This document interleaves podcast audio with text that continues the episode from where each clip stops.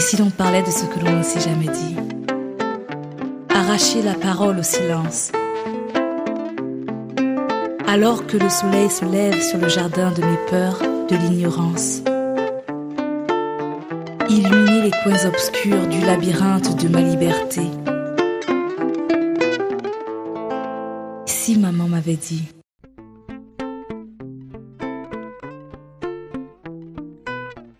Bonjour amis du jour, bonsoir amis du soir, c'est Diane Audrey. Bienvenue sur mon podcast Si maman m'avait dit, un podcast qui nous invite à nous découvrir et à nous connecter à l'essentiel. Je crois que nous avons tous eu ce moment où on aurait aimé que maman nous dise ce petit quelque chose.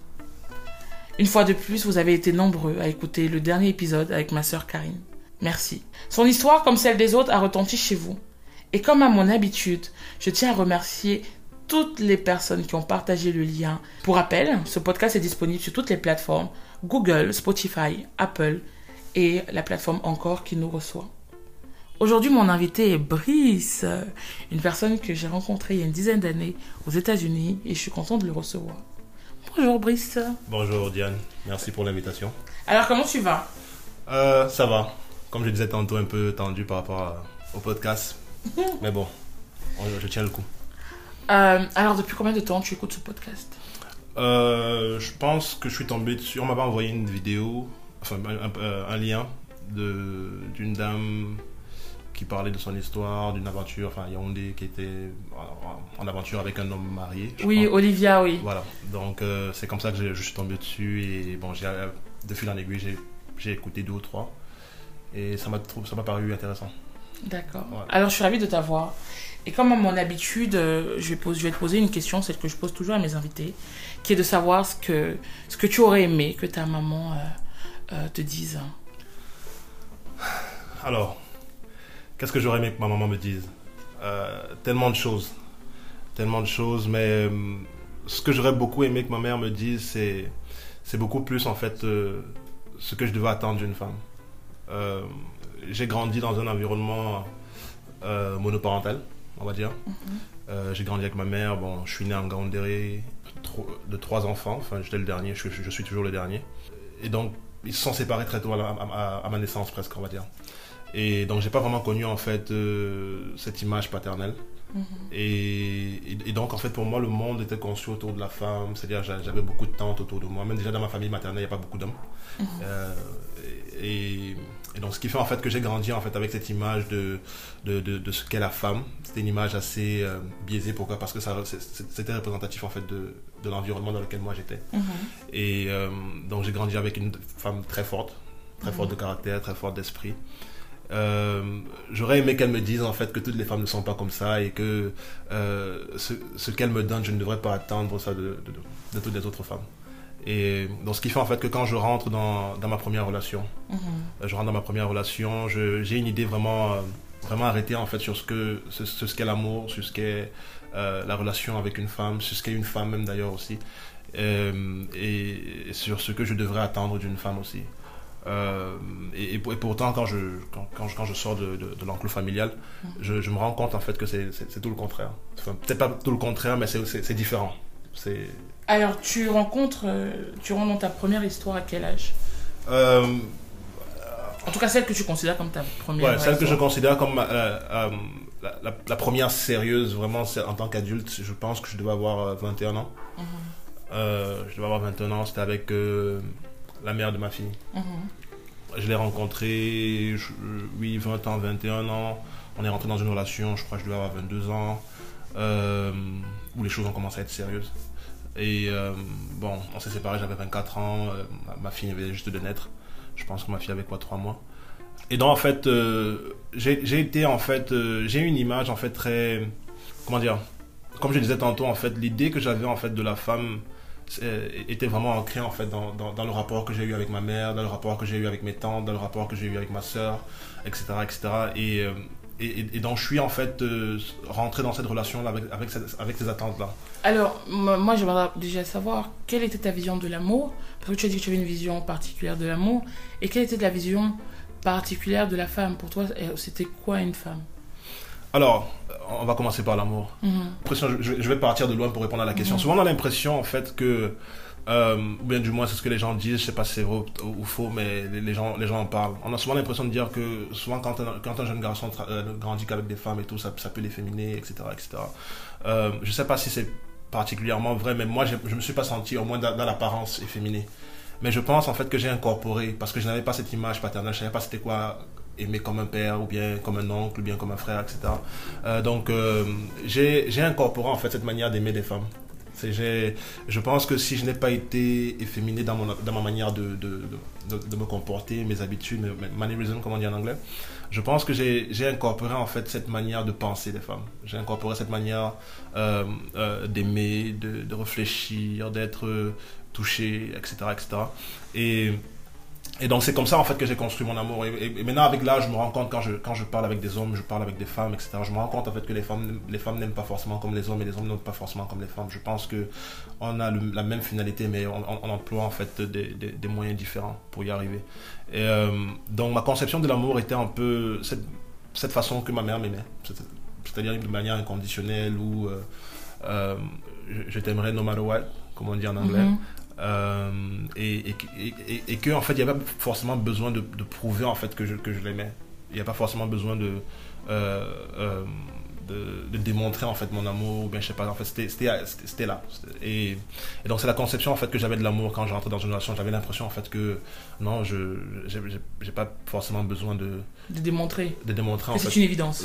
Voilà c'est une évidence que je t'aime c'est une évidence que, que tu es pour moi c'est une évidence que je serai là pour toi tout le temps etc et j'ai été heurté en fait par, par, par cette réalité là donc c'est ça premièrement en fait euh, sur sur la question de l'amour. Mais après la deuxième question c'était sûr de savoir en fait euh, oui, mais tu dis que tu étais heurté heurté par quoi? Non, heurté dans le sens. dire que, ça que c'était pas spécialement. Ouais, enfin, heurté pas, pas, pas, dans le sens d'avoir eu mal, euh, mais en fait, confronté en fait, euh, à cette difficulté, je me suis heurté à ce problème-là. Euh, où en fait, euh, peut-être que je. je comprenais pas peut-être la nécessité en fait de, de, démontrer les choses ou bien quand je le faisais je le faisais de manière de, de manière qui était euh, pas compris par l'autre. Voilà, effectivement. Donc, je, je, bon, j'étais jeune, je, euh, euh, je, je, savais pas forcément, en fait, enfin, je me disais en fait que si je le démontre comme ça, bah, forcément, ça doit être compris comme tel. Et, et donc, ça n'a pas vraiment été ça. Donc, ce qui fait qu'il y a eu ce problème de communication, en fait, sur. Moi, j'avais pas l'impression que c'était. Il n'y avait pas d'amour. Je pense qu'on ne comprenait juste pas le, le, vocabulaire de nos amours. C'est ça. Voilà. Bah justement, enfin, on reviendra dessus après, la seconde question. Mais la seconde question, c'était de savoir quelle était ta perception de, de, la femme. D'accord. Euh, Est-ce qu'à 21 ans, tu avais déjà une idée de, de quoi devait ressembler la femme de tes rêves?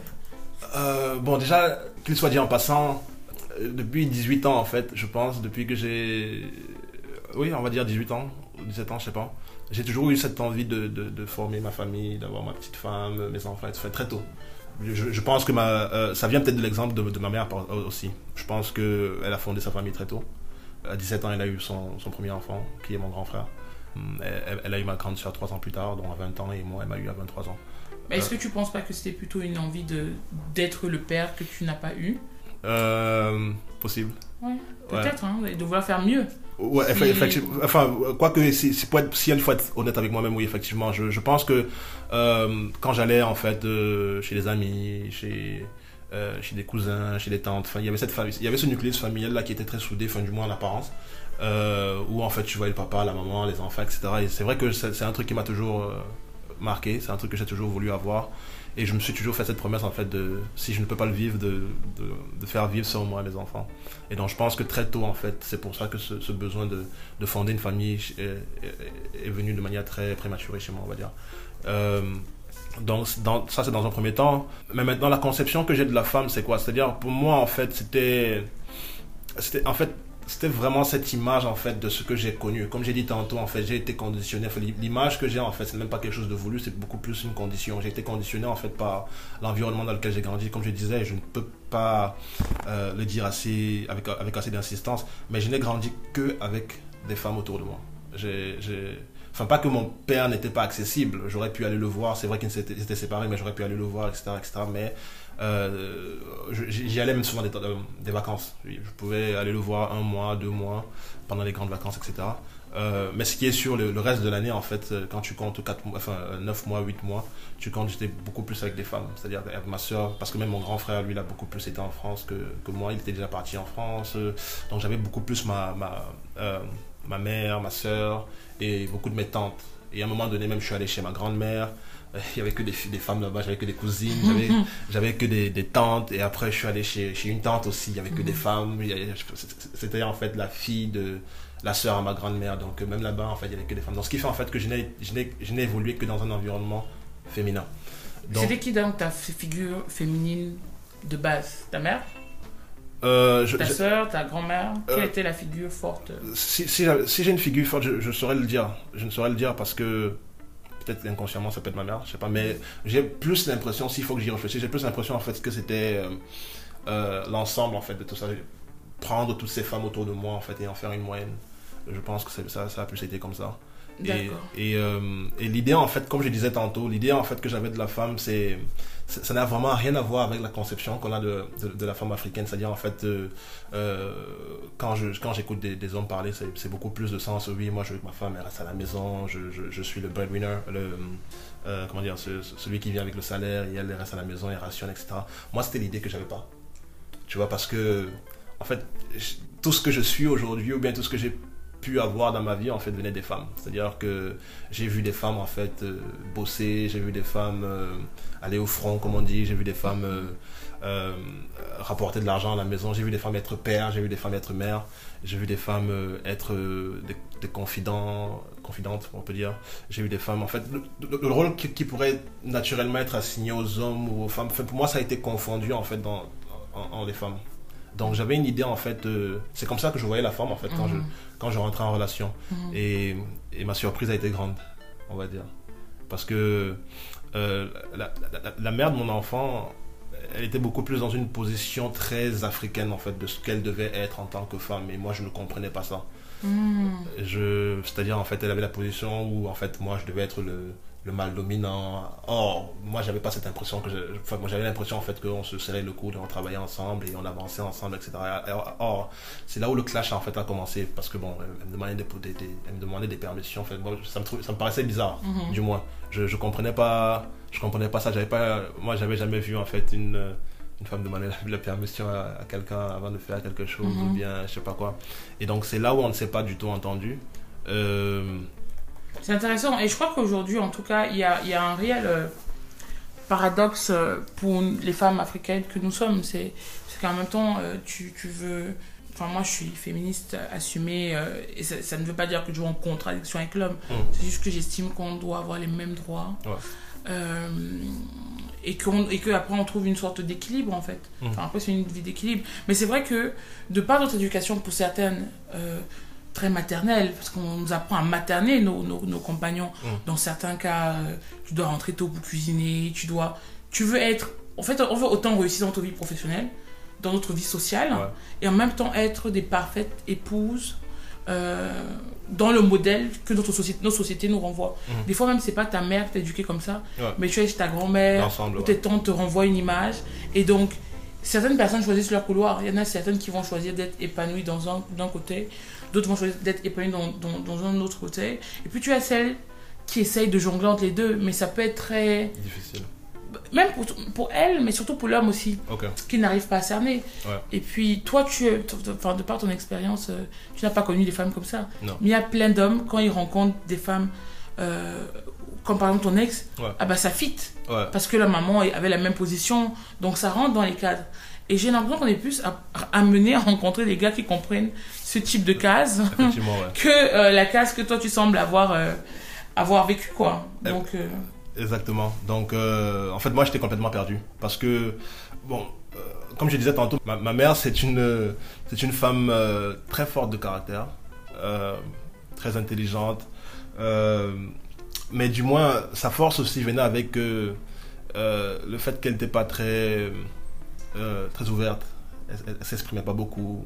elle, était très réservée, très calme, très forte euh, avec beaucoup d'aura.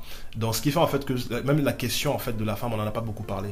C'est une femme qui est très ouverte. Hein. Je pense que même quand je lui ai dit plus tard, enfin, que je voulais, euh, j'ai rencontré une fille, je voulais l'épouser, elle était de Côte d'Ivoire, etc., etc. Je pense qu'elle m'a toujours laissé l'option de faire ce que je voulais en fait de ma vie. C'est-à-dire que même au niveau des études, même au niveau, euh, au niveau de tout en fait. Je pense que ma mère était très ouverte, mais elle n'était pas, euh, du moins, elle, a fait avec les moyens de bord Euh, dans le sens où en fait elle, elle a communiqué en fait euh, to l'extent comment on dit ça? Elle a communiqué à la mesure en fait de, ce- de, de, de ce qu'elle pouvait faire. Voilà, par- de par son éducation de, par- de par la culture des valeurs euh, qu'elle a reçues euh, donc ce qui fait en fait que on n'a pas beaucoup communiqué en fait sur le rapport que je devais avoir avec les femmes donc ce qui fait qu'automatiquement j'ai intégré en fait qu'il fallait que euh, enfin j'ai intégré en fait qu'il fallait que je conçoive la femme comme l'amour que j'ai eu pour elle l'amour que j'ai eu pour mes tantes l'amour que j'ai eu pour, ces femmes en fait qui finalement euh, ont fait de moi l'homme que je suis aujourd'hui Oui. Et puis tu en shape ta vision. effectivement Euh, quelle, est la, quelle est la première chose lorsque tu es rentré dans cette histoire où je t'ai dit ah je comprends pas tu as parlé du, du, rôle du mal dominant euh, qui fait beaucoup de dégâts même je trouve hein, dans notre communauté euh. Euh, quelle, est la- quelles ont été les, les choses vers lesquelles tu étais face auxquelles tu as été confronté qui t'ont fait te dire que oh waouh euh, j'ai pas le je, je ne vois pas les choses comme ça ou je suis un peu perdu Alors, comme je l'ai dit tantôt, c'est vraiment dans les petits détails. Il n'y a, y a pas, y a pas un truc euh, spécifique qui sort en fait du lot comme ça. Mhm. Mais c'est, je pense que c'est dans les détails en fait. C'est dans les petits trucs. euh, c'est-à-dire en fait euh, euh, cette impression en fait que qu'il fallait que je, je sois ce protecteur. Euh, et, et je, je suis pas contre cette idée en fait. Mais moi, comme je disais tantôt, j'ai eu l'habitude autour de moi d'avoir des femmes bon, di- divorcées, indépendantes, fortes d'elles-mêmes. Parce que c'est- un peu ça. C'est-à-dire que, que ce soit ma mère, que ce soit mes tantes, etc. Euh, c'est des, c'est des femmes qui, euh, euh, qui, en fait, quand elles n'ont pas été contentes de, de, de, de- de leur histoire leur histoire, en fait, elles ont choisi de partir en général. Et, euh, et je suis pas contre ça. hein. Mais ce que je veux dire en fait, c'est que moi, c'est l'habitude que j'ai eue. J'ai eu des femmes qui, quand elles ne sont pas d'accord, ou bien. Donc moi, j'ai pas trop eu l'habitude en fait de venir imposer. Euh, donc déjà, tu imagines quand, quand, quand je fais des bêtises plus jeunes, c'est ma mère qui me chicote, c'est elle qui me réprimande, c'est elle. Donc en fait, pour moi, j'ai eu l'habitude en fait finalement qu'une femme prennent le lead prendre le lead en fait. Tu vois que c'est exactement ça. Et, euh, et j'ai été confronté à cette réalité où je me suis dit non en fait elle et je comprenais pas enfin à 21 ans je ne comprenais pas ce qui se passait. C'est avec du recul en fait que j'ai compris que c'était ce qu'elle voulait. Et donc je, je- je- je me confronte à une femme qui qui, qui a besoin qu'on lui dise quoi faire, qui a besoin que euh, qu'on lui dise comment penser, qu'on lui interdise de faire. Parce qu'elle elle, me trouvait pas jaloux. Euh, elle me trouvait pas jaloux. Elle trouvait que euh, euh, que j'étais un peu, euh, euh, du, du moins, j'avais pas l'impression de, elle avait, elle avait pas l'impression que je que tu cares que je care exactement. Or, c'était qu'elle soit là ou pas là voilà, effectivement. Alors que c'était pas ça. Pour moi, c'était. Enfin, j'ai même une anecdote, en fait. C'est une fois, on parlait, en fait, puisqu'elle est de Côte d'Ivoire, moi, je suis du Cameroun. Une fois, on parlait comme ça à, à la maison de, de nos ambitions. Et, euh, et donc, je lui ai dit, ah, écoute, c'est moi, moi, j'ai vraiment envie de rentrer au Cameroun, euh, et tout, et tout, et tout. Mais bon, elle, dans une blague, elle, elle, elle me fait, oui, mais pourquoi pas en Côte d'Ivoire? Je lui ai dit, écoute, c'est une très bonne idée. Bon, par exemple, toi, tu pourras euh, euh, développer ton, ton business ou bien ton empire là-bas, comme on dit, build your empire euh, en Côte d'Ivoire et moi je pourrais build le mien. En fait, elle, elle a mal pris et j'avais pas compris sur le coup. Et elle se dit non, mais c'est pas ça. Enfin, je veux dire, c'est quoi? Tu veux pas, tu veux qu'on vive séparés? Enfin, j'ai dit non. Enfin, tu as besoin de ton autonomie. Tu as besoin de pouvoir te construire et tout. Et donc, je veux dire, le mariage pour moi, c'était, enfin, du moins la, la relation pour moi, c'était de pouvoir euh, euh, faire ce que tu veux. Et, et, et- je veux insister dessus. Pourquoi? Parce que par exemple, moi, euh, j'ai j'ai eu un amour très à distance avec ma mère. On s'est aimé de manière wireless, comme on peut dire. Et, et pourtant, l'amour n'a pas- n'a- jamais souffert en fait de, de, de doute ou bien de, de je ne sais pas quoi. Ma- Enfin, euh, ma mère. elle mais la manière dont tu aimes ta mère c'est la manière dont tu aimes ta go oui, non, mais c'est pour, pour dire en fait que la conception, que moi, ça revient à ce que je disais tantôt, la Mm. conception, et ce que j'aurais voulu que ma mère me dise. Donc c'est bien, c'est ça, c'est ça tout le, le sens du podcast ce soir. J'aurais aimé que ma mère me dise justement en fait que, en fait, euh, ce que moi je suis et, et- et tout, c'est, c'est, c'est pas comme ça que toutes les femmes sont. Moi, je- moi, moi, maintenant avec l'âge, avec du recul, je me rends compte en fait que ma femme, ma, enfin, ma mère, ma, ma femme, c'est une, Ma mère est une femme particulière en fait dans la société. Elle n'est elle pas la moyenne de, de ce que tu peux rencontrer tous les jours. Donc, euh, euh, partant de cette exception-là, en fait, moi j'ai cru que c'était la norme. Donc, ce qui, faisait, ce qui fait en fait que moi, euh, quand je rentre euh, dans, dans, dans le couple, moi j'ai l'impression que ma, enfin, ma femme, elle fait ce qu'elle veut, j'ai rien à lui dire. Si elle veut partir en Chine, si elle veut partir, enfin, elle fait ce qu'elle veut. Et, et, et c'est, on, on clashait sur des, des histoires comme ça parce qu'elle avait l'impression en fait que je, je, je m'en foutais alors que c'était pas du tout ça. Et couplé en fait avec le fait que je disais tant- tantôt en fait que pour moi j'avais pas l'impression en fait que j'avais besoin de démontrer. Enfin, pour moi ça, ça allait de soi en fait que, que, que je l'aimais et, et, et donc voilà. Donc ça a, ça a été vraiment un problème de, de, de vocabulaire en fait des amours. Je pense que peut-être ça peut venir de moi vu que je, je- je viens d'un cadre assez particulier, je sais pas. Non, mais je pense que euh, naturellement, on est la somme de notre éducation, de nos expériences. Mais pour moi, la femme que je suis, je trouve génial d'avoir un, un- un homme qui a la possibilité de d'avoir une autre perspective. Ouais. Je pense que.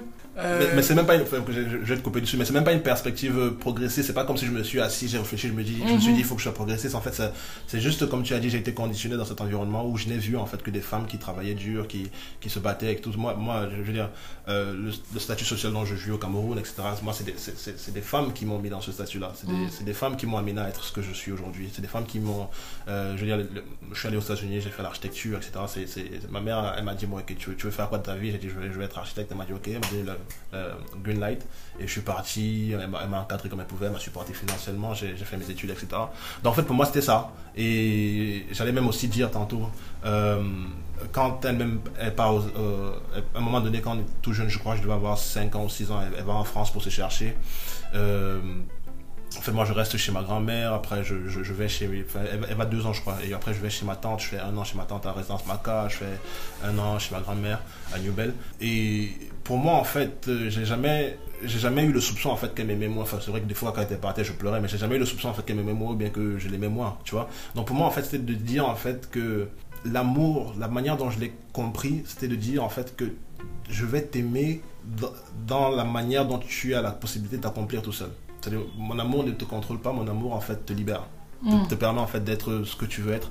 Et donc, et moi j'ai grandi comme ça. Après, moi, quand j'ai eu, je crois, j'ai eu, eu 13 ans, elle m'a envoyé en France. Et après, j'ai vécu, elle a pris un appartement, elle a payé l'appartement. Je suis resté en France jusqu'à mes quoi, 17 ans. Je suis rentré au Cameroun ici, euh, j'étais à Savio. Et après, je suis allé aux États-Unis. Donc, en fait, elle-même d'ailleurs, elle vit pas au Cameroun, elle vit à Sao Tomé et Principe.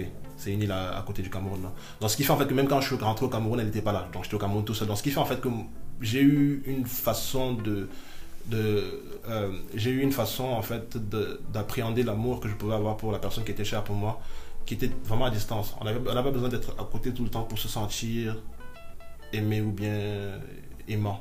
Et donc pour moi en fait ça allait de soi en fait que bon ma femme euh, euh, si elle veut aller à l'autre bout du monde pour travailler bah écoute on se fait confiance elle travaille etc et je pense que c'est là où on a un peu on a, on a un peu clashé en fait Oui, euh, je vais juste euh, revenir sur un livre que j'avais lu qui était très bien, qui s'appelait Les cinq langages de l'amour. Tu, tu l'as lu? De comment il s'appelle encore? De Gary Chapman. ah ok non moi je pensais ah ok d'accord non je de pensais Gary Chapman. Euh, et en fait, et, et, et l'auteur, en fait, il dit qu'il existe cinq manières de manifester son amour, d'accord enfin notre amour.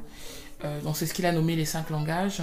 Et qu'en fait, nous avons chacun euh, notre langage qui ne correspond pas forcément euh, à celui de notre partenaire. Ce qui peut poser un problème en fait dans notre couple, comme ce que vous avez vécu. Et en fait, il est ultra, d'après ce qu'il dit en tout cas, c'est que pour euh, réussir sa vie de couple, il faut comprendre le langage euh, de l'autre en fait. Ouais. Et, et je crois qu'il a, il a dispatché ça en, en- en cinq cases. Euh, les paroles valorisantes. Il y a des Mhm. personnes qui vont constamment que tu dis Ah ma chérie, j'adore comment tu es coiffée aujourd'hui. euh, Mhm. euh, J'aime bien comment tu es habillée. euh, Les moments de qualité. Donc peut-être un petit week-end.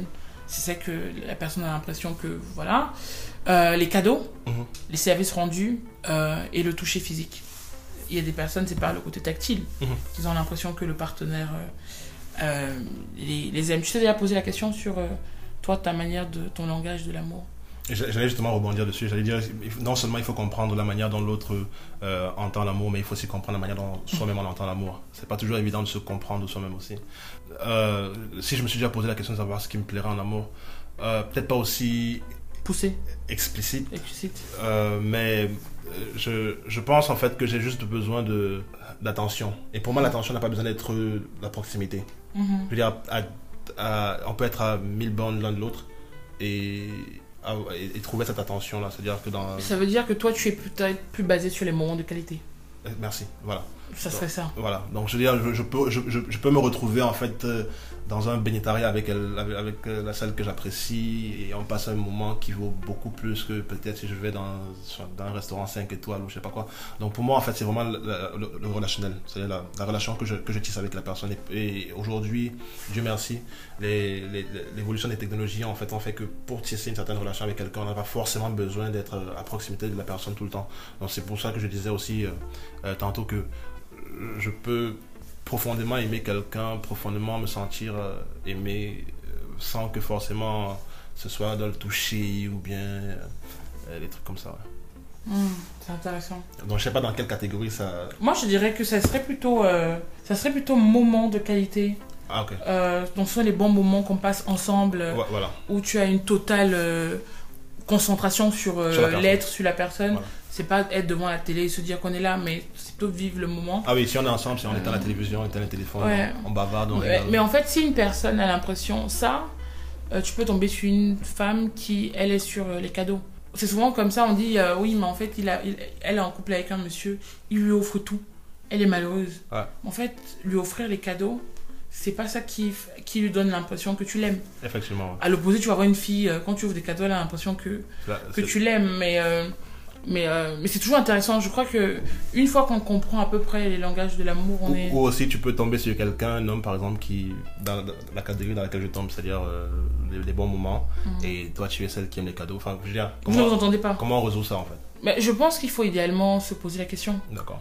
Et c'est pour ça que je, je tenais à le soulever dans le podcast, pour que les personnes qui euh, t'écoutent aujourd'hui puissent en tout cas se demander dans quelle case ils se posent. Euh, je sais que dans ce, ce monsieur, euh, cet auteur, il, avait, il a écrit un autre livre qui s'appelle Ce que j'aurais aimé savoir avant de me marier. Et il avait soulevé quand même plusieurs points qui correspondent à mon caractère. Si, je- si tu euh, es par exemple mon compagnon et que tu me fais quelque chose, peut-être que toi, de par ton éducation, tu vas laver les assiettes Mhm. service rendu. Ouais. Moi, je, je n'ai pas l'impression que tu t'excuses. Mais peut-être que dans ton enfance, tu as vu ton père, quand ta mère et lui c'était le clash, ton Ouais. père il lavait les assiettes pour qu'elle comprenne que, gars, maman, je- au moins je t'aide, donc je te fais ce qu'on appelle un, un- un service rendu. Moi j'ai besoin que la personne. tu as intégré ça comme symbole de. Voilà, tu as intégré ça comme ça, donc c'est automatique. Ok. Alors que moi, je vais euh, attendre que la personne s'excuse. Et, et, et c'est pas le je m'excuse, Diane Audrey. C'est je m'excuse, Diane Audrey, de t'avoir. Sans le sans l'explication, ça me touche pas. D'accord. Donc, c'est, et, c'est- et ça, c'est. Moi, je ne savais pas en fait. Je ne comprenais pas pourquoi. Quand les gens me disaient qu'ils s'excusaient, ça me laissait à 37. Ok. Et c'est quand j'ai lu ce livre que je me suis dit, ah, il y a des personnes en fait qui ont besoin que tu poses des mots sur quelque chose qu'ils peuvent ressentir. Je pense que je suis un peu comme ça aussi. Je- D'ailleurs, même j'en parlais avec une amie euh, il y a 2-3 jours. On, on parlait de la manière de s'excuser et tout. Enfin, pour moi, en fait, euh, ça, revient, ça rejoint ce que tu disais. Pour moi, en fait, euh, j'ai j'ai aussi besoin. Je sais pas si ça me, ça me fait sortir de la, catégorie, dans une autre catégorie, mais en fait, j'ai besoin en fait des mots. C'est-à-dire, surtout dans les, moments de clash, j'ai beaucoup besoin de, communication verbale, de, de manière très explicite, de manière très euh, euh, cadrée. C'est-à-dire que euh, s'il y a eu un problème, qu'on puisse assigner les responsabilités sans forcément jeter l'un ou l'autre aux anathèmes. Mais on a besoin en fait d'assigner les, responsabilités, de savoir, bon écoute, euh, voici ma part, voici ta part. Et, pour ça, il faut les mots, il faut s'asseoir, il faut converser. Et euh, je pense que, je sais pas si c'est un problème de, de génération, de culture, mais ce qui est sûr, aujourd'hui, j'ai beaucoup de mal à trouver des personnes qui prennent le temps, qui, ont la patience en fait de la communication. Ils ont l'impression que communiquer, c'est de s'asseoir 5 secondes, de dire ce qu'on a à dire et d'écouter ce que l'autre a à dire et c'est fini, c'est basta. Or, la communication, c'est beaucoup plus. Euh, euh, ça, ça prend beaucoup plus de temps, ça prend beaucoup plus d'énergie, beaucoup plus d'émotion que cela. C'est-à-dire il faut pouvoir dire ton point, je dis mon point, et après on trouve une synthèse, et ça, ça peut prendre le temps que ça prend. Et, et c'est difficile de trouver des personnes aujourd'hui qui comprennent en fait euh, que la communication, c'est pas pas cinq minutes de discussion, mais ça peut prendre... Et puis, je crois que c'est aussi un. C'est un chemin, hein. On communique tout le temps. voilà. euh, dans une relation. Mais ça, c'est. Je pense que c'est aussi une question d'éducation. Même nous, on ne voit pas nos parents parler. Enfin, moi, j'ai. Tu vois pas tes parents parler. Tu vois ton père arriver, il va s'installer, il regarde la télé. Tu vois ta mère euh, déposer euh, la popote. euh, Mhm. Tu, tu, tu, tu n'as pas dans ta conception. c'est un peu comme si chacun a son couloir. Mhm. On grandit en se disant que le père fait ça, la mère fait ça. Et c'est ceux qui essaient d'aller en profondeur, des fois comme toi, qui se retrouvent face à des choses qui, qui les perdent, Ok. qui essayent de faire un travail. Mais beaucoup de personnes se contentent juste en fait De de- rester dans les catégories en fait. d'être dans les catégories et de ne pas bouger. C'est peut-être plus rassurant. Ouais, Parce que se poser des questions, ça, ça te met un peu en branle. en branle, Ouais, ça te rend vulnérable. Ouais, c'est vrai. Euh, Enfin, moi, je, je, je, je, me dis que c'est souvent plus facile. Et quand je regarde les commentaires, même des personnes sur le podcast, tu te rends compte que, euh, ben, en fait, les, le- les podcasts peuvent éveiller des questions que les gens n'avaient pas spécialement envie de se poser. Peut-être parce qu'ils ont peur des réponses, parce que ça peut chambouler plein de choses et que personne n'a envie de vivre un chamboulement. Alors, moi, ma, ma, ma- seconde question, c'est de savoir, enfin, mon autre question, Mhm. qu'est-ce qui fait qu'aujourd'hui tu en parles, en fait, euh, d'une histoire qui date d'il y a peut-être 7 ans? 6 ans à peu près. Six ouais. ans. Mhm. Qu'est-ce Euh, qui, qu'est-ce qui fait que tu en parles aujourd'hui? Tu en parles comme si c'était hier Ouais. Bon, il faut dire qu'entre temps aussi, j'ai eu, j'ai eu d'autres amours. J'ai connu d'autres, d'autres aventures. D'autres aventures.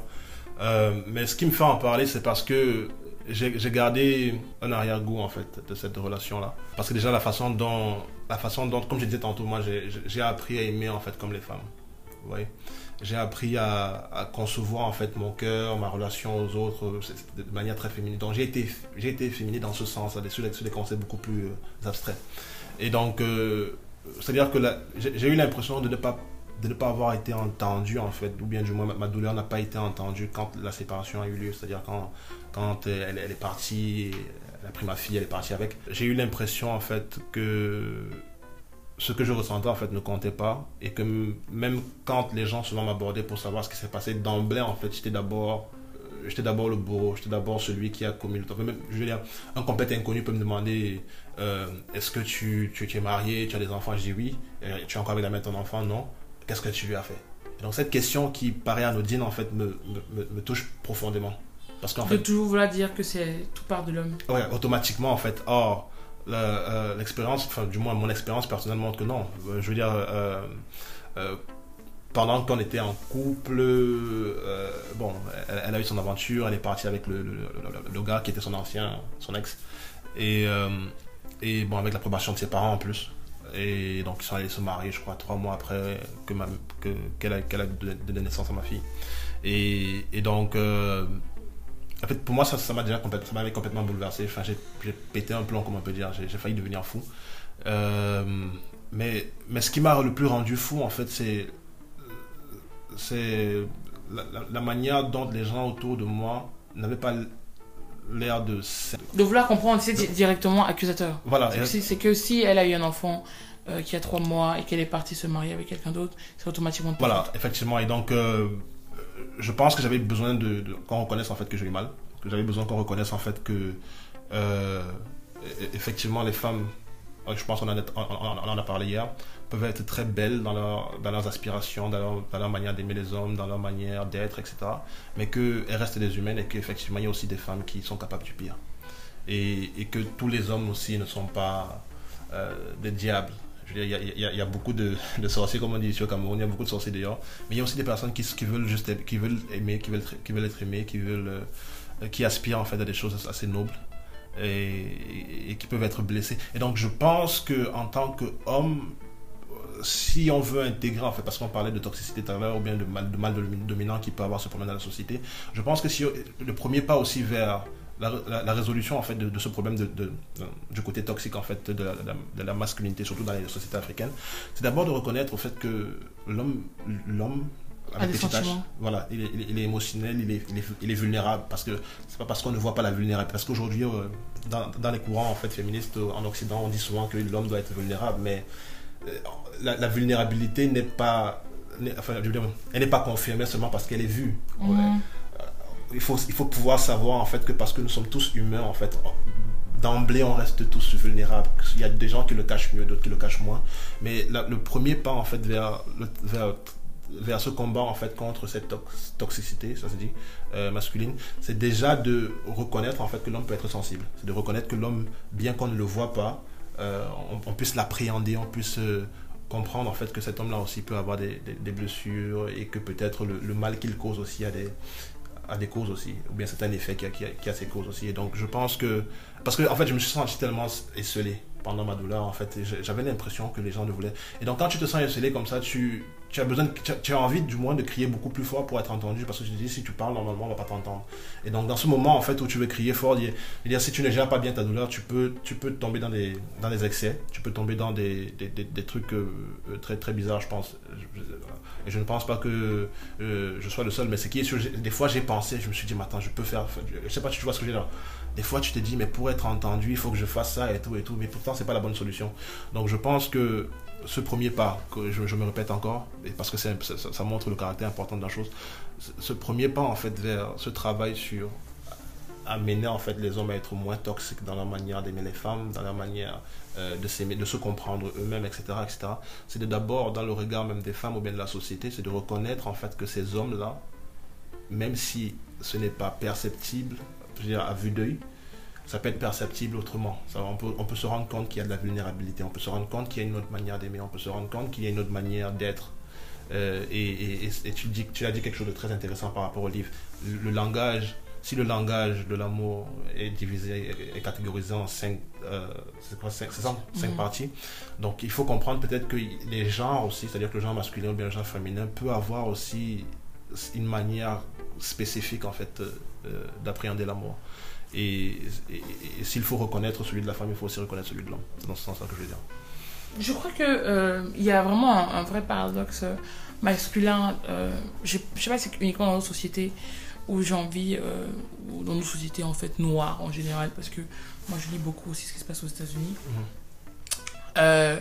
où j'ai vraiment l'impression qu'il y a genre vulnérabilité, vulnérabilité masculine, VS, domination masculine. Euh, oui, mais c'est une manière, ça, c'est la manière euh, médiatique de, de, poser le débat. C'est une mhm. manière très simpliste, euh, qui est très binaire. Pourtant, pourtant, entre les deux, il y a beaucoup de nuances. Oui, c'est ce que il, y a, il y a beaucoup de, Moi, je pense que je, je, suis même dans la nuance. je, je, je, ne, je, ne me sens pas non vulnérable, mhm. comme je ne me sens pas non plus toxique ou bien mhm. dominant, etc. Je pense qu'il faut reconnaître en fait les gens dans leur complexité. Il faut comprendre en fait que homme comme femme en fait, on, a des. Je, lisais une fois en psychologie comportementale, j'oublie le nom d'ailleurs, c'est dommage, mais il y a une femme qui, qui a écrit en fait sur, une psychologue américaine qui a écrit en fait sur le Gender Similarity Hypothesis, c'est-à-dire que l'hypothèse sur la similarité des, euh, des genres. C'est-à-dire en fait, elle part, du, elle part du principe en fait que hommes et femmes ont les mêmes aspirations, mais ils prennent différents moyens pour y arriver. Et moi, je, je, je j'adhère à cette école-là. C'est-à-dire que pour moi, en fait, euh, hommes et femmes, on, veut aimer, on veut, on veut se sentir beau, belle, on veut se sentir intelligent, on veut se sentir intégré, on, veut se sentir tout ça. Mais maintenant, on passe par des moyens différents. Pourquoi? Parce que déjà la société, en fait, nous, nous, place dans des cases différentes. Mhm. Mais on veut arriver tous à la, même finalité. Comme tout le monde veut aller au paradis, mais chacun passe par différents moyens.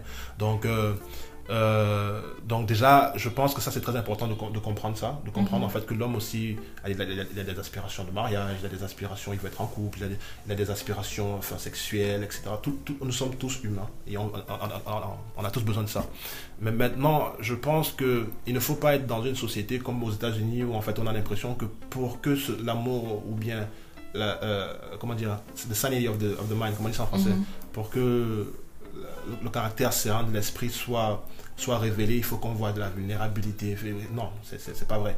Et même s'il faut qu'il y ait de la vulnérabilité, elle, elle, ne se marque pas de la même manière, elle ne se demande pas de la même manière. L'homme peut montrer son caractère vulnérable de manière très différente à celui de la femme, mais c'est pas parce qu'il ne montre pas ça comme celui de la femme que ça veut dire que ça n'existe pas. Mhm. Alors, moi j'ai euh, quand même l'impression mhm. que euh, dans notre environnement, euh, c'est que nous, enfin notre environnement. Enfin, parce qu'en fait, ce sont des questions que d'autres hommes peuvent se poser. Hein. Euh, qu'en fait, nous socialisons les, garçons euh, et les hommes en leur disant que c'est acceptable, par exemple, de, de montrer leur colère, d'être l'homme fort, etc. Et que c'est pour ça, finalement, qu'on éteint tous leurs sentiments. Parce que tu viens de dire, enfin, tout ce que tu dis, on ne va jamais lier la sensibilité, la retenue, entre guillemets, euh, à un homme. On attend que ce soit la femme qui soit retenue et que l'homme soit dominant. Euh, on ne, il y a tellement, on a tellement construit une image souvent aussi même machiste des garçons. Euh, sois fort comme un garçon. Euh, I mean high five like a boy. Mm. Don't be scared. que nous-mêmes sans s'en rendre compte, on n'imagine pas spécialement de la sécurité d'un homme. On imagine, on recherche chez l'homme euh, de la sécurité. Hmm. C'est chez l'homme en fait. la sécurité financière, la sécurité psychologique, tout ce que tu veux. C'est un rapport que l'homme, qu'on a défini à l'homme. Et ce qui fait que certaines personnes, peut-être quand elles n'ont pas assez de recul, elles, ne se voient pas aussi comme la personne qui peut être aussi l'havre de paix, entre guillemets. Euh, de, de, ce, de, ce, de ce même homme. À quel moment est-ce que tu as assumé ta vulnérabilité? je l'ai assumé. Ou est-ce que tu l'assumes d'ailleurs? Enfin, je, pense que j'ai, comme j'ai dit, hein, je pense que je n'ai jamais eu ce rapport en fait de la manière dont les hommes en fait appréhendent le monde. Je, pense que j'ai toujours, euh, j'ai toujours été vulnérable, on va dire, c'est-à-dire que de, pleurer quand il y avait besoin, etc., etc. Euh, parce que, comme j'ai dit, hein, j'ai pas eu un homme qui m'a dit on pleure pas. Tu vois, ou bien euh, reste comme un homme. J'ai pas eu ça. Enfin, Ouais. Moi, ma mère me frappait, après je vais dans la chambre, je pleure, elle dit c'est bien. j'ai- pas eu quelqu'un qui m'a dit non, il faut, pas, il faut rester comme un homme ou il faut faire comme un homme, etc. Bon, des fois tu vas l'entendre à l'école ou des trucs comme ça, mais à la maison, j'ai jamais vraiment entendu ça. Euh, mais ce qui est sur le moment qui a vraiment marqué aussi mon existence, c'est beaucoup plus quand la mère de ma fille est partie avec euh, son amant. Euh, je me suis assis dans ma chambre, je crois que j'ai chialé pendant pendant des jours. Et donc, euh, j'ai, en fait, c'est à ce moment en fait que j'ai qu'il y a eu vraiment un shift aussi dans ma, dans, dans ma manière d'être, dans ma manière de, d'attendre certaines choses des femmes, etc.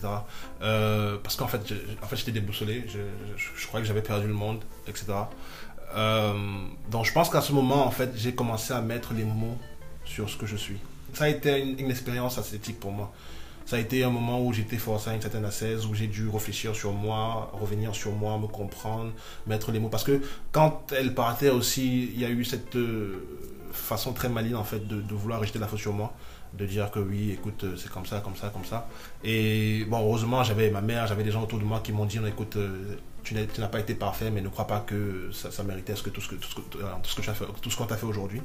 Et, donc j'ai eu en fait ce moment où j'ai besoin de, vraiment revenir sur moi, de, méditer, de, euh, de, faire cette assise dont je parlais tantôt, et, de mettre les mots en fait sur ce que j'ai toujours été depuis. Donc ce qui fait en fait qu'aujourd'hui je suis beaucoup plus capable de me défendre, parce que hier, comme on disait, c'est-à-dire que euh, avant cette expérience-là, en fait, je, je ne me posais pas tant de questions, parce que j'avais jamais eu vraiment connu de douleur. Donc je m'étais jamais vraiment posé de questions assez profondes sur cela. Et, donc je ne peux pas dire que j'ai changé, je vais juste dire en fait que j'ai commencé à mettre les mots sur ma vulnérabilité. J'ai commencé à comprendre en fait que je, peux, je peux être quelqu'un de très sensible, je peux être quelqu'un de très aimant, de très, euh, de très bon, de très gentil, mais aussi avec mes, défauts. hein. Mais ce qui est sûr, en fait, euh, je ne suis pas plus diable que quelqu'un d'autre dehors. Il faut, il faut juste trouver, en fait, euh, cette, ce- ce- cette assise, là, ce, retour sur soi, ce- cette introspection qui te permet, en fait, de, de te comprendre honnêtement sans, sans qu'il y ait quelqu'un qui te dise. Parce qu'on on est très influencé aussi par ce que les gens pensent de nous. Parce que finalement, on se définit ici en fonction de- du regard d'autrui. Donc, euh, quand quelqu'un pense ça de nous, finalement, on intègre en fait ça. En psychologie, euh, on, on- on parle de, de- d'introjection. Donc, euh, on, on intègre en fait tout ce que les autres pensent de nous pour devenir ça en fait. Et, euh, et donc, euh, je pense que j'ai, fait vraiment, je me suis coupé du monde parce que la période de 2014-2013, enfin, je parlais plus à personne. J'étais dans mon coin, j'étais, j'étais un peu euh, abasourdi. Donc, euh, ce qui fait en fait que je, je suis revenu sur moi pendant une très bonne période, je crois deux ans, je parlais à personne. hein. Et mon introspection. Tu fait, considères que c'était une dépression que tu as fait? Je pense que c'était même plus profond qu'une dépression. c'était beaucoup plus grave que ça. C'était, l'enfer. Je pense que des fois même je dis euh, que, je, ne, souhaite même pas ça à, mon pire ennemi parce que je, suis allé très loin. Je pense que même ma mère, à un moment donné, mes parents, ils sont, venus aux États-Unis juste pour, pour, m'encadrer parce que ça, ça allait vraiment pas quoi. Et, euh, ça, et donc oui, pendant cette période-là, de un an, deux ans, en fait, euh, j'ai appris à mieux me comprendre et à mieux m'accepter et à savoir en fait que j'ai effectivement des, des, des, des défauts, mais ok aussi j'ai des qualités, que je peux être médiocre comme je peux être excellent, que je peux être bon comme je peux être mauvais, que je peux être gentil comme je peux être méchant. Et j'ai appris en fait à, m'accepter dans cette complexité-là. Mais déjà même pour pouvoir ne plus être, pouvoir être moins méchant, être moins mauvais, il faut déjà accepter qu'on a, des tendances mauvaises en nous. Et, et je ne sais pas si c'est ça qu'on appelle être vulnérable, mais ça a été très difficile de pouvoir se regarder, se dire je peux être mauvais.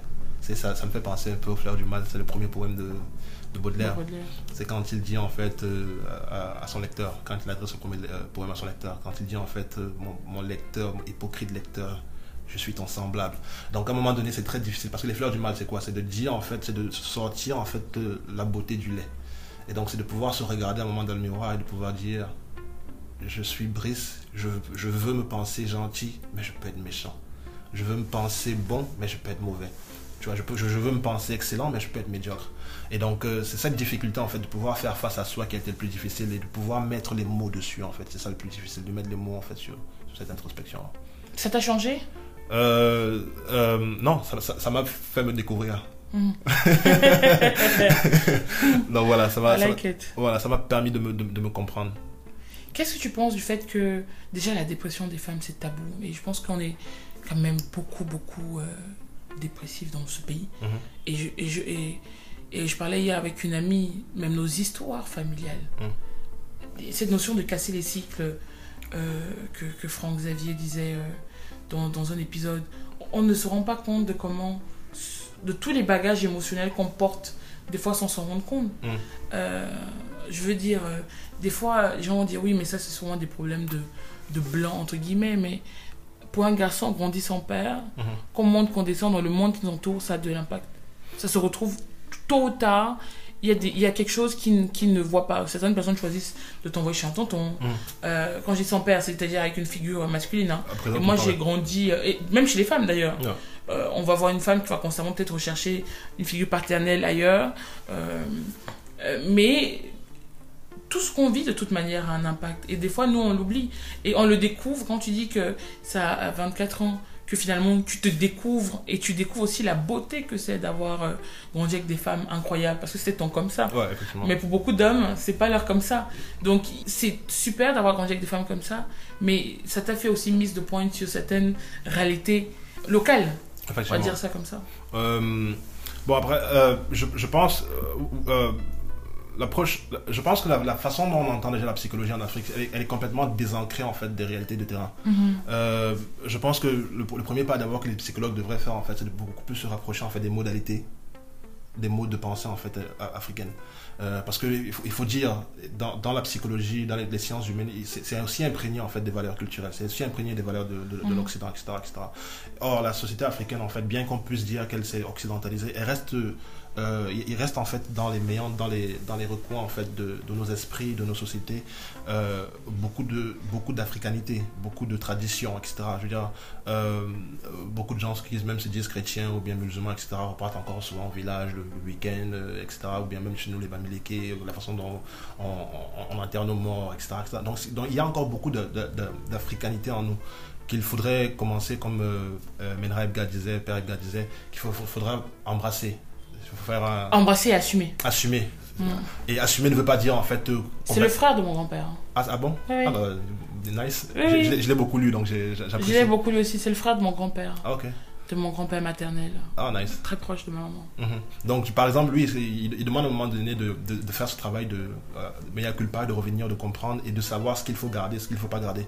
Et je pense que la psychologie euh, qui vient même d'avoir né, euh, né de, la psychologie, de, de la philosophie en Occident, euh, avec les Freud, etc., etc., Goethe avant, euh, qui, qui naît en fait de cette euh, teinte culturelle, là, de, cette, de ces valeurs occidentales. Donc je pense qu'il faudrait réintégrer en fait la, la- la psychologie en Afrique et de vraiment l'africaniser pour pouvoir mieux aider les gens. Oui. Parce que les modes de pensée, les modes, la façon, même la façon dont on approche même l'amour, par exemple, euh, en Afrique, c'est pas pareil qu'on l'approche euh, aux États-Unis. Moi, j'ai vécu dans les, dans les deux sociétés et je sais que comment un homme ou une femme aime en Afrique, c'est pas la même manière qu'un homme ou une femme aime euh, aux États-Unis ou bien en France, etc. etc. Donc, il va falloir à un moment donné euh, contextualiser les choses. Et je pense que tant que ce n'est pas contextualisé, les gens ne se retrouveront pas et, ne trouveront Au aucun Cameroun, on a l'impression que la dépression n'existe pas. Voilà. Mais si tu es Camerounais que tu vis une dépression, ça veut dire que ça existe. Quand tu tombes en, en- en dépression, par exemple, est-ce que tu sais que c'est la dépression ou tu penses juste que tu es triste et tu crois que ça va passer?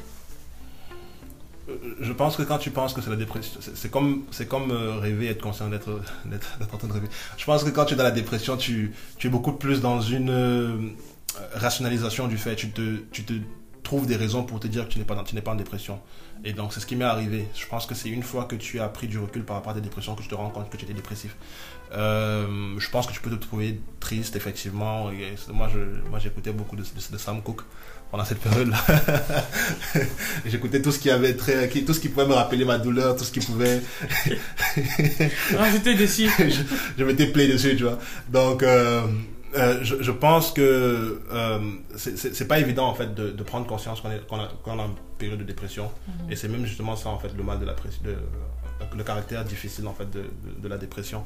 Euh, mais oui, effectivement, je pense aussi à côté de ça que les sociétés africaines devraient pouvoir embrasser en fait certaines psychologies euh, qui permet en fait d'aider les gens en fait dans leur névrose, dans leur psychose, etc., etc. Et, euh, et, et Comment tu en es sorti? Qu'est-ce- Comment tu as trouvé la force de. Bon, déjà, je, je suis devenu beaucoup plus solitaire qu'avant. Avant, j'avais beaucoup d'amis, etc. Bon, là, maintenant, je suis beaucoup plus dans mes livres.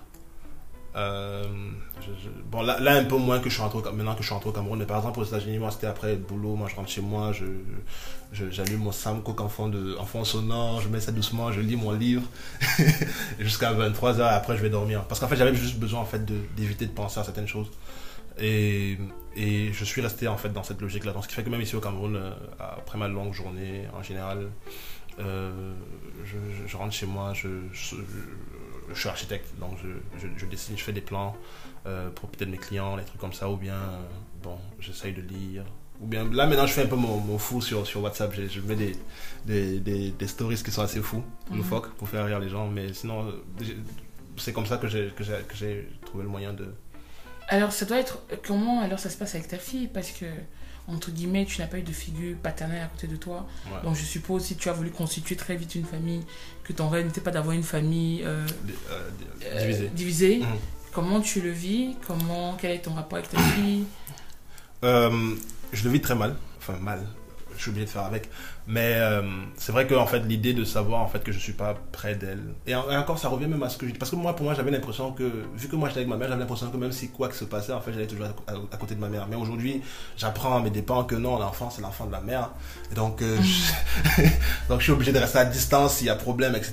Et, donc euh, euh, c'est pas toujours évident de de, de, pas me sentir près d'elle, ou bien du moins autant que j'aurais voulu, beaucoup plus.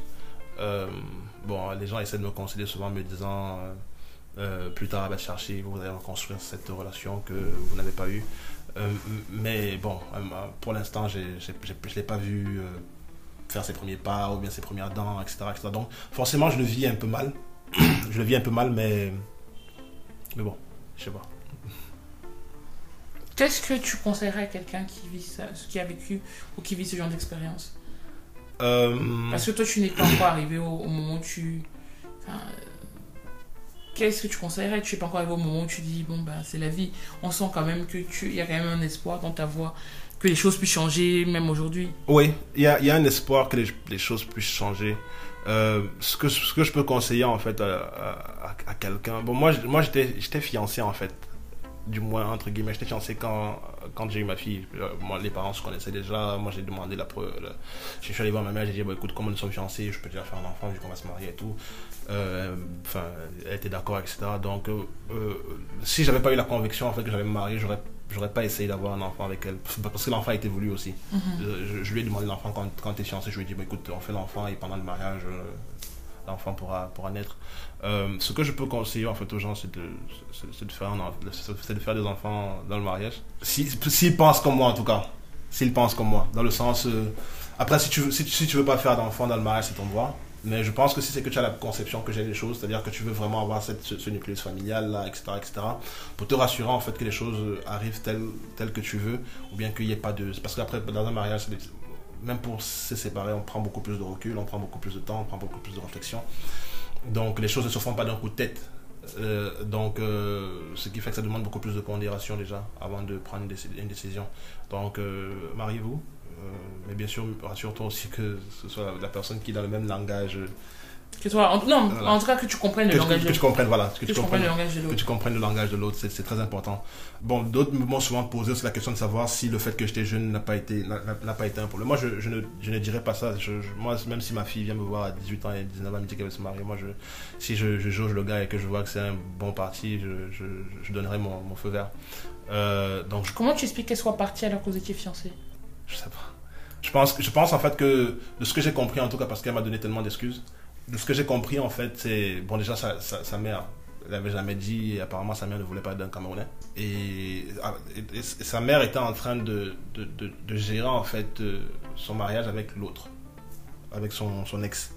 Et donc quand elle lui dit en fait que je suis enceinte, c'est là où sa mère tombe des nues et se dit mais attends je savais pas et tout et tout. Donc c'est là où elle accélère les choses avec son avec l'autre. Bon moi je mets la responsabilité sur la mère de mon enfant parce qu'après à la fin de la journée ça reste une adulte. Je veux dire, euh, euh, tes parents peuvent dire quoi que ce soit. Parce que sa, sa- sa mère ne m'a jamais montré, en fait, ou bien ses parents ne m'ont jamais donné l'impression qu'ils ne voulaient pas de moi. Mais je pense que par derrière, c'est après que j'ai appris, en tout cas. C'est-à-dire ap- après avoir lu les, les Facebook, euh, etc., etc., que j'ai compris, en fait, qu'en fait, j'étais pas le bienvenu.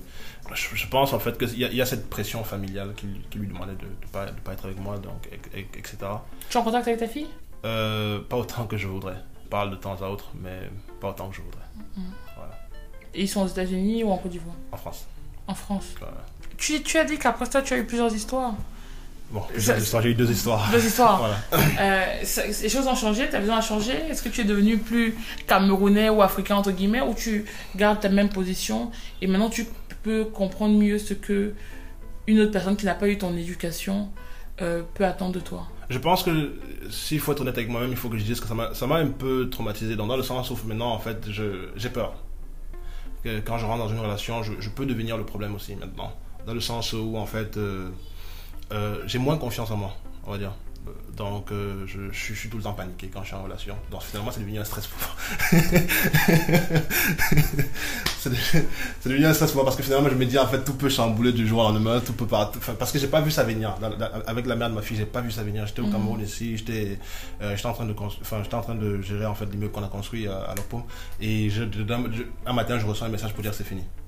En fait, c'est comme ça que c'est fini. En fait, J'ai- pas, enfin, on avait des petits problèmes comme tout couple peut avoir, mais rien qui pouvait laisser présager en fait que on allait se séparer le jour on s'est séparés. Donc, elle m'a envoyé un message là pour me dire c'est fini. Donc, en fait, là aujourd'hui, je suis dans une position où je, je, je, sais pas. Je sais pas quand ça peut venir. Donc, ce qui fait que quand je suis en relation, j'ai cette peur là. Donc, euh, j'ai cette peur constante de me dire en fait que bon, ok, si je rentre le soir là et que, et que c'est fini, etc. Donc, euh, Et tu. Et cette peur fait que tu mets. C'est toi qui mets euh, à Les- terme les, les relations ou tu. tu Bon, laisses la, première, après celle de, ma, de, de, la, de, de mon- de la mère de mon enfant, c'est elle qui a mis terme à la relation. Après la deuxième, c'est moi qui ai mis terme. Euh, mais c'est vrai qu'aujourd'hui, maintenant, j'ai un peu peur. Je, enfin, je, je, je- je vois bien en fait que je suis, je suis moi-même devenu un problème. Je, euh, sans, sans, sans vouloir négliger en fait que, que les personnes en face de moi puissent avoir leurs problèmes, mais je, je prends conscience aussi de, moi-même. Euh, je, je, je pense qu'aujourd'hui, j'ai j'ai peur. On va dire, j'ai peur quand je suis en relation. Je vais, je vais pas le mentir. Euh, même quand tout va bien, en fait, j'ai l'impression que non, ça peut basculer. Ça, sur un coup de tête, elle peut prendre une décision, etc., etc., etc. Donc, ce qui fait en fait que ça, ça, ça me hante euh, continuellement quand je, suis en- Mhm. quand je suis en relation. Euh, hormis en fait que malgré ça, les- pendant, la relation, en fait, euh, c'est- des bons moments, c'est des moments de joie, on s'amuse, etc., etc. Mais ce qui est sûr, le soir, quand je suis tout seul à 22h dans mon lit, là, je, pense à des petits trucs comme ça et ça me, fait un peu paniquer. Donc, ce qui fait que mon expérience des, relations, elle est, devenue, un peu plus tumultueuse, mais pas par mon rapport avec euh, ma partenaire, mais beaucoup plus avec moi-même. C'est-à-dire que quand je suis seul face à moi, je panique. Ouais, donc, il faut peut-être euh, trouver le moyen de dépasser ça. De trouver la de- paix, oui, effe- effectivement. Si, C'est pas la personne, hein, c'est toi peut-être déjà avant. Ouais, ouais. Parce que si tu as. Je, je suis pas sûre que si on n'est pas bien soi-même avec son rapport qu'on a vis-à-vis d'une relation, c'est la relation qui nous donne les réponses. Non, du tout, Je- je, je- je ne rentre pas dans les relations pour trouver des réponses. Je, Bon, en tout cas, quand je dis réponse, pour moi, c'est que c'est pas une relation qui peut te rassurer. Parce que c'est. Oui, oui, C'est- autre chose, Ouais, c'est- autre Il faut que je fasse la paix avec moi-même. Mais comme j'ai dit aussi, c'est-à-dire que les relations que je vis, elles, sont, c'est de très belles relations. La première, la première relation après la mère de mon enfant, c'est on s'est séparés par rapport à la distance. Euh, et la deuxième, en fait, euh, bon, il y a eu un petit clash là, et après, c'est fini. Mais ce qui est sûr, en fait, euh, le moment de la relation, pour moi, il, est, il est magnifique. Enfin, les, les- les moments qu'on échange humainement parlant, c'est-à-dire qu'on s'assoit, on partage des moments, on discute, etc. etc. Pour moi, c'est magnifique. Euh, mais c'est juste, en fait, euh, euh, la, personne même, on n'a même pas conscience de ça. Parce que je suis, c'est- moi-même qui est le problème, dans, ma tête. Hormis peut-être les problèmes que je peux reprocher à la personne, ou bien qu'elle peut me reprocher, mais je parle de ce truc-là qui me hante, en fait, dans, mon cœur, en fait. Mais je ne pense pas que ça, ça, ça dérange tant que ça l'autre. C'est beaucoup plus avec moi-même, en fait. Mais sinon, quand je ne suis pas dans ma chambre tout seul, là, et que je suis avec la personne, ben, je- ça, ça- ça me sort de la tête et je, vis la, la Tu relation fais la relation. à 100%, ouais. Bon, maintenant que tu es au Cameroun, tu as une copine? Non. Tu as peur? Oui. J'ai très peur.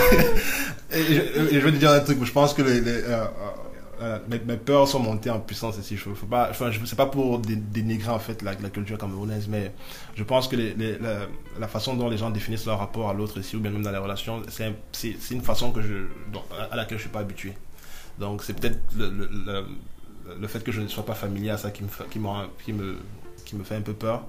Mais il y a une, une autre manière d'approcher en fait la relation, d'approcher le couple, d'approcher l'amour, qui dont je suis juste pas familier et donc ça me fait peur. Oui, parce que par rapport à ton ce que tu dis, euh, le, Cameroun peut être touchy. Déjà, nous-mêmes, quand on rentre, quand euh, moi je rentre de France, on me dit que si tu n'as pas de gars, tu dois trouver un gars ici, là. Donc j'imagine d'autant plus si toi, que j'imagine que toi tes peurs peuvent être encore plus décuplées parce que tu rentres dans un environnement qui attend des choses de toi, parce que tu es adulte, Ouais. que tu n'es peut-être pas en fait. Et tu sais pas si ça va ou pas. Mais je peux te rassurer hein, qu'il y a plein de filles qui sont dans une même dynamique que toi. hein.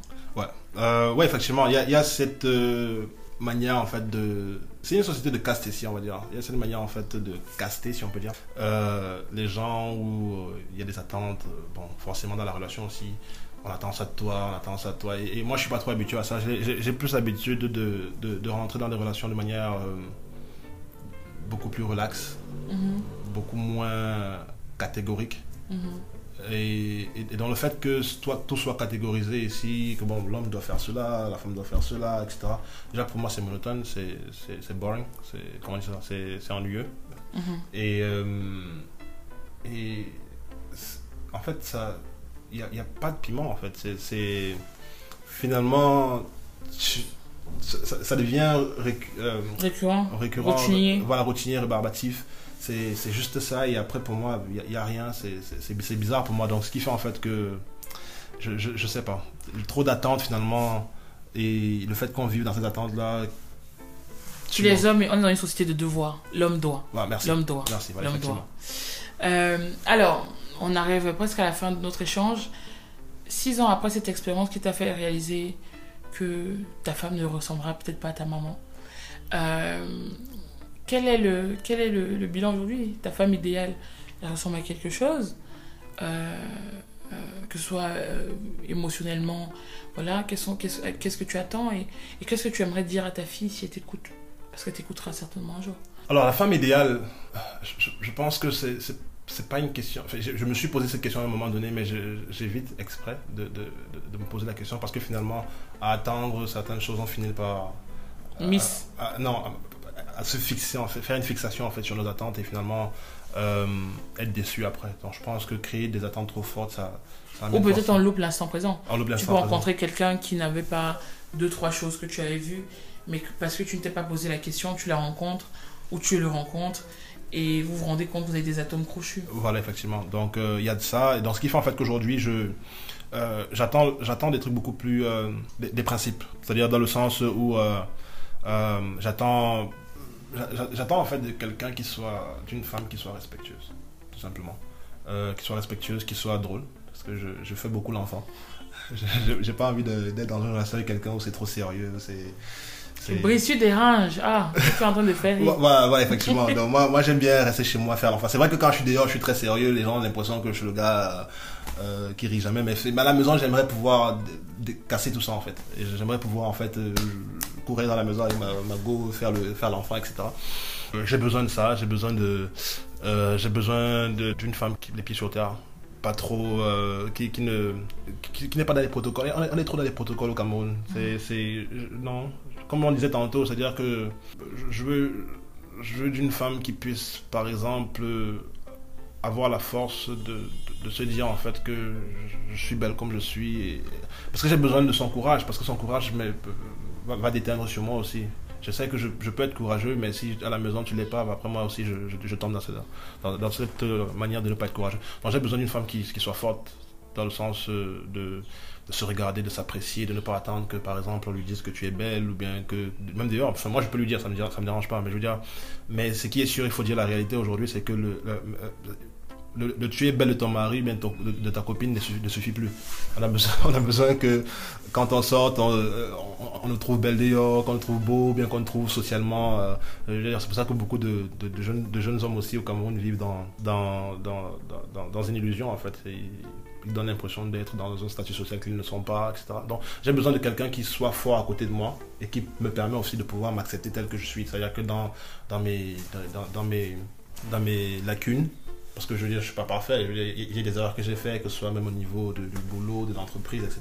J'ai besoin de quelqu'un qui puisse me permettre de rentrer chez moi, de me regarder face à moi et de ne pas me sentir en fait mal ou bien inhumain de, de ne pas être où j'aurais voulu être. Mais bien sûr, qui, qui m'encourage aussi à aller vers l'avant, bien sûr. Donc voilà. D'accord. Qu'est-ce que tu dirais ta... à ma fille. Mhm. Bah déjà que je l'aime. Mhm. Mais aussi, euh, ce que je lui dirais quand elle va grandir, enfin du moins quand elle va connaître les hommes, c'est ça. Un truc simple que je pourrais dire, c'est qu'elle reste, qu'elle reste vraie, qu'elle se cherche quelqu'un qui, pas forcément un milliardaire ou je sais pas quoi, que- qu'elle ne reste pas concentrée sur le matériel et qu'elle cherche quelqu'un qui, euh, qui la respecte et qui l'aime pour ce qu'elle est. Oh, c'est beau. Est-ce qu'il y a quelque chose que tu voudrais rajouter? Non. Hum. Est-ce que tu te sens à l'aise? Est-ce que ça t'a fait du bien de parler? Oui, ça m'a fait du bien. Euh, C'était assez intéressant, c'est thérapeutique, on va dire. ça aide de, de, de- de s'ouvrir comme ça. Mais que les gens retiennent, comme je disais tantôt, en fait, que les hommes peuvent avoir mal, même s'ils ne pleurent pas avec les larmes des yeux. Euh, Il y, a- il y a des douleurs, il y a des sensibilités, il y, y a de la vulnérabilité qui est là. Et que même si elle n'est pas perceptible par les moyens habituels, des fois, il faut juste changer de lunettes pour pouvoir les voir.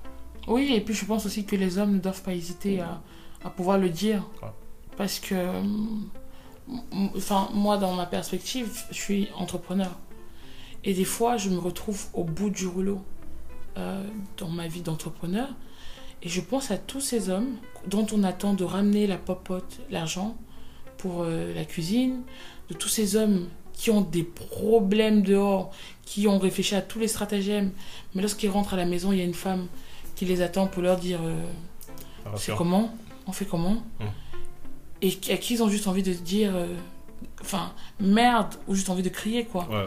Et, et je me dis moi en tant que femme, j'ai le droit en fait de rentrer chez moi de pleurer. Hum. Ou j'ai le droit d'appeler euh, une amie ou un pote et de me mettre à pleurer Mhm. toute ma race. C'est ce qu'on attend de moi aussi. Ouais. Je suis une femme, mais je pense à tous les hommes qui, dès lors qu'ils franchissent la porte de chez eux, ils doivent être forts. Ils ne doivent pas dire à la femme qu'ils ont été humiliés au boulot, que leur, euh, que leur sentiment, leur ego a été touché, Mhm. parce qu'à la maison, on veut qu'ils soient durs, euh, strong. Moi, je, je, je trouve que ma, ma vie d'entrepreneur m'a fait réaliser ça, en fait. Ouais. Euh, combien euh, c'était injuste de toujours voir l'homme comme celui qui allait provide. and- Mais tu, sais, tu, dis, tu, quelque- tu dis deux choses assez intéressantes là. C'est-à-dire que tu demandes aux hommes de pouvoir beaucoup plus communiquer par rapport à leur vulnérabilité, par rapport Mm. à leur sensibilité, etc. Mais tu, d'un côté aussi, tu, tu, précises combien de fois en fait euh, ce n'est pas attendu d'eux. Ce qui fait en fait que moi particulièrement, je sais que j'ai essayé de, de- de souvent m'ouvrir, mais en fait, oh, tu n'es pas entendu. C'est-à-dire que euh, on prend un exemple très bête, hein. c'est-à-dire que si par exemple euh, j'ai un voisin la dernière fois là, il, euh, il- il battait sur sa femme et c'est tout le quartier qui est tombé sur lui. Mais par contre, si moi, ma femme me bat en route, là, on va, se- on va se moquer de moi. Donc c'est pour dire en fait que aujourd'hui, même quand un homme veut s'ouvrir pour parler, c'est, et c'est pas toujours reçu. Comme ce que tu pourrais penser que ça, comme- comment est-ce que tu pourrais penser que ça devrait être reçu. Euh, Il y a aussi cette manière de, de shame de, de, de man. Comment dit ça en français de, mais tu comprends, de shame, Mm. euh, euh, de shame le gars, moquer. Voilà, euh, de le rabaisser dès, rabaisser. voilà, dès qu'il veut s'ouvrir, dès qu'il veut montrer de la vulnérabilité, c'est pas, c'est pas, c'est pas, pas évident. Donc je pense que euh, il faut déjà aussi que la société, femme comme homme, fasse ce mea culpa en fait de dire en fait que, que non, un homme pourrait être vulnérable et qu'on puisse l'entendre honnêtement. Euh, et on a vu ça aussi dans le mouvement même de, euh, euh, MeToo Movement. C'est-à-dire qu'on a vu des hommes qui, sont, venus vers l'avant pour dire que, écoute, moi aussi j'ai eu. Et, ça n'a pas eu le même. Bien qu'il y ait eu une avancée dans la manière d'entendre le, ressenti des hommes, mais ça n'a pas eu la même, le même écho en fait que beaucoup de, beaucoup de femmes. Donc je pense qu'aujourd'hui, la société dans laquelle on vit aujourd'hui, même, si, même pour le peu d'hommes, je ne dis pas que tous les hommes le, veulent le faire, mais même pour, même pour le peu d'hommes qui essayent en fait de, de s'ouvrir, crois-moi, c'est pas évident parce que la société ne veut pas les entendre. Mais je pense que déjà dans, ta, dans, dans, dans ton environnement ou ta relation avec ta compagne, il faut, je veux dire, si tu es quelqu'un de, de vulnérable, qui assume sa vulnérabilité, Mhm. ses sentiments, tu ne peux pas être avec quelqu'un qui ne te comprend pas.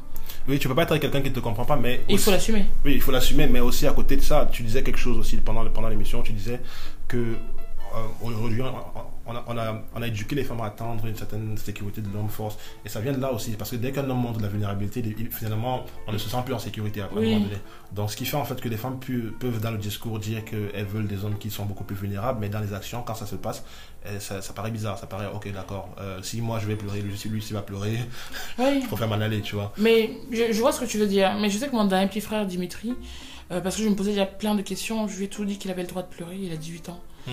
Et qu'il a le droit de pleurer, qu'il a le droit d'être. que c'est pas grave, c'est normal. Je pense aussi qu'il faut comprendre l'environnement dans lequel on est. Il faut pas aller euh, brusquement. Hmm. Mais Petit tu le sens, petit à petit. Euh, moi, je me souviens, tu, tu, tu reviens au Cameroun, on veut que tu saches cuisiner. Un gars qui te dit que, hey, va dans la cuisine. Va dans la cuisine, va cuisiner. ben, franchement, euh, Ouais, t'es juste bloqué. Ouais. Mais quelqu'un qui te dit, euh, bon, euh, est-ce que tu veux que j'aille faire des courses? Est-ce que tu veux qu'on Ok. essaye de faire Bah, il y a beaucoup plus un subtil. repas? Euh, ensemble euh, D'accord. Peut-être qu'il va te demander de faire la salade de tomates ou d'avocat lundi parce qu'il sait que bon, toi tu es un peu un niveau. Après, il va te dire, euh, gars, il faut qu'on aille peut-être au village. J'ai envie d'apprendre une nouvelle recette. Il faut être subtil. Ouais, ouais. Euh, mais, mais un gars qui te dit que vraiment, tu es sûr que tu es camerounaise? Tu es sûr? Non Ouais, Ou une femme qui te dit, attends, tu es un homme ou tu es une femme? Ça manque de tact. ça manque de texte. Ça veut surtout dire que la personne n'est pas la personne qui est faite pour toi. Et je crois que nous, des fois, on n'assume pas. Parce qu'on est dans une relation et on est confort de, confortable dedans. Pas parce qu'on est épanoui, mais que ça apporte certaines choses. ouais. c'est une certaine stabilité qu'on a la flemme de Bah faire l'effort d'assumer que c'est pas ce qui nous convient. Et, euh, et moi, je dirais que c'est plus ça. Tu peux pas être quelqu'un qui ne comprend pas ta sensibilité. Tu as 30 ans, ça veut dire qu'à 60 ans, il va créer ton cerveau. Pareil pour, un- pour, un- pour une femme. Tu peux vrai. être qu'un gars qui te comprend pas. Euh, Il y a- et y a plein de personnes qui sont dans ce genre de situation. Et parce qu'on est dans une société, et là on est au Cameroun, je pense en Côte d'Ivoire c'est pareil, au Congo c'est pareil, de pretend. On doit pretend a lot. En, en Afrique en général, je pense. Oui, en Afrique en général, Ouais. on doit pretend a lot. On doit beaucoup prétendre d'être heureux, alors qu'on ne l'est pas. Et je crois que le gros challenge de notre génération, et encore plus pour euh, euh, les personnes qui écoutent ce podcast, c'est de pouvoir assumer en fait que dans certaines choses, on n'est pas heureuse. Vrai. Et qu'on peut pas être comme nos parents. Que nos parents, ils avaient leur, ils avaient leur, leur vision des choses. Mais voilà. En fait, ils avaient toute une façon de- d'entendre le monde qui est complètement différente de la nôtre. De la euh, nôtre. la façon dont ils aimaient, ils se sentaient heureux, ça peut ça peut pas passer par les mêmes modalités que Et je crois que c'est aussi pour ça qu'il y a plein de divorces. Les gens se disent, mais attends, comment des jeunes divorcent comme ça? On est rentré dans un mariage avec des thèmes de nos parents. Sauf qu'on oublie qu'on a plusieurs aspirations. On n'a pas les mêmes réalités. On n'a pas les mêmes réalités Ouais. et on divorce parce qu'en fait, euh, Il y a, il y a- il y a un conflit en fait, il y a, il y a un clash en fait. des- C'est ça. Des mondes. et je pense qu'on devrait assumer qu'en fait, euh, comme tu as dit tout à l'heure, on est complexe, notre Ouais. complexité. Et, euh, et que les, et qu'aujourd'hui, si une femme ou un homme ne comprend pas sa propre complexité et la complexité de l'autre, you know, ça peut pas marcher. Euh, donc voilà. Merci Brice. Merci pour ce moment euh, très agréable, hein, rempli d'apprentissage. Merci. Chers auditeurs, nous voilà à la fin de ce neuvième épisode de Si Maman m'avait dit, en compagnie de Brice. J'espère que ces mots, son histoire, ses sourires, ses doutes, vous apporteront un peu plus de lumière dans votre vie. N'hésitez pas à nous donner vos feedbacks via notre compte Instagram ou en commentaire en utilisant le hashtag Si Maman m'avait dit. D'ici là, à bientôt. À bientôt.